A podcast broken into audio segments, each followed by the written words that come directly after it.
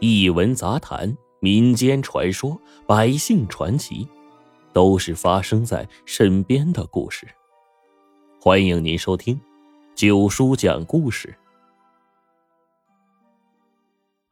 杨辉和杜丽结婚多年，也在省城奋斗了多年，现在终于有了一套属于他们自己的房子。房子是二手的，装修看上去八成新。本着少花钱多办事的原则，杨辉到劳务市场找来了三个农民工，打算对房子做一番修整。三个农民工中，年龄最大的已经六十出头了，姓秦，杨辉喊他老秦。其余两个都是小伙子，二十多岁，一个叫大山，一个叫小江。三人干了将近半个月，这天，大山和小江正在安装最后一道防盗窗。老秦把一张纸递向了一旁监工的杜丽。安完这道防盗窗啊，就算完工了。这些天来啊，我们干的工程量我都算好了。呃，您看看，把工钱给结了吧。杜丽接过纸条，微蹙的柳眉看了半天，口气中略带不满：“才干了这么点活，就要六千六啊？你们要的是不是有点多呀？”老秦打工多年，对这样的雇主啊，早就习以为常了。他陪笑着说：“都都是按照我们之前约定算的，一分一毫都错不了啊！呃，不信，呃，你好好看看。”杜丽哪有心思一条条去看呢？他从包里掏出一沓钱，数出六千，递给老秦说：“我这个人呢，不喜欢墨迹，这样吧，给你六千得了。”老秦没有接钱，而是连连摆手说。呃，不行不行啊！我们爷仨起早贪黑的，也就赚个辛苦钱，你怎么能扣这么多呢呀？没等老秦说完，杜丽不耐烦的说：“总不能你说多少就是多少吧？啥都别说了，就这个数啊！”说完，就硬把钱塞到老秦手里，转身就进了房间，关上了房门。大山和小江人在干活，注意力啊。却在这边，刚刚发生的一切都被他俩看在眼里。两个人凑了过来，大山气呼呼的问老秦：“叔，这女的也太不讲理了，咱们怎么办呢？”小江也是脾气暴躁，二话不说就要上前雷门。老秦见状，连忙把小江给拉住，好言劝道：“哎，干我们这行的，这这被雇主扣钱那是常事啊。再说了，我们三个大男人。”跟一个女人纠缠也没意思，哎，就这样吧。大山和小江合伙偷盗过一辆汽车，因此双双获刑。不久前刚刚刑满释放。老秦呢，跟他俩是一个村的，看出来两人出狱后啊游手好闲的，就打算呢把他俩带出来找点正事做，因为就怕他俩再惹出什么是非来，那自己责任可就大了。就这样。老秦是强拉硬拽，把大山和小江给拖走了。当天晚上，杨辉回家，杜丽把他克扣老秦的六百块钱的事儿给说了。杨辉一听，眉头一皱，埋怨道：“农民工都不容易，你怎么能扣人家那么多呀？”说实话，老秦他们一走，杜丽也有些后悔了，但他还是嘴硬道：“他们不容易，我们就容易啊。”讨价还价不很正常吗？凭什么他们要多少就给多少啊？其实杨辉知道，妻子也不是一个蛮不讲理的人。要怪，就只能怪这次买房几乎花光了家底儿。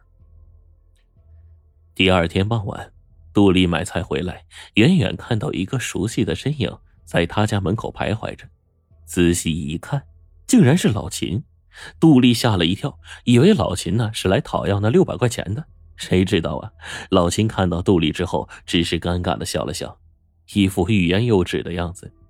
杜丽见到老秦手里拿着一部破旧的智能手机，顿时就明白了，老秦是来蹭网的。因为前几天老秦曾向他要过家里的 WiFi 密码，杜丽没说什么，急急忙忙的进了屋，第一件事就是改了 WiFi 密码，这才算是解了气了。两天后。夫妻俩外出聚会，回家的时候已经是晚上十点多了。快到家门口的时候，两个人猛地发现自家的窗户底下隐隐约约的有个人影在摆弄着什么。杨辉瞪大眼睛一看，当即是吃了一大惊啊！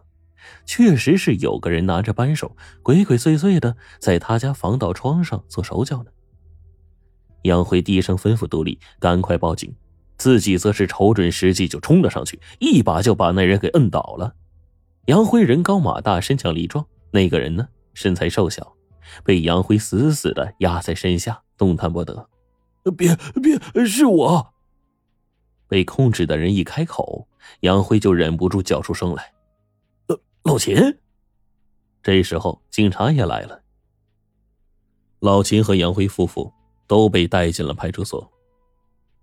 进了派出所，杜丽仍旧是惊魂未定，她既是后怕又是后悔。要不是自己克扣了老秦的六百块钱，相信他也不会铤而走险，想要入室盗窃。录完口供。一名警察告诉杨辉夫妇可以回家了，具体的案情要等审讯完老秦之后才能清楚。临走之前，杨辉再三犹豫，还是掏出了六百块钱递给那名警察，说：“如果可以的话，请把这六百块钱呢转交给老秦。”警察见状十分的吃惊，受害人给犯罪嫌疑人钱，他这还是第一次遇上。杨辉只好红着脸。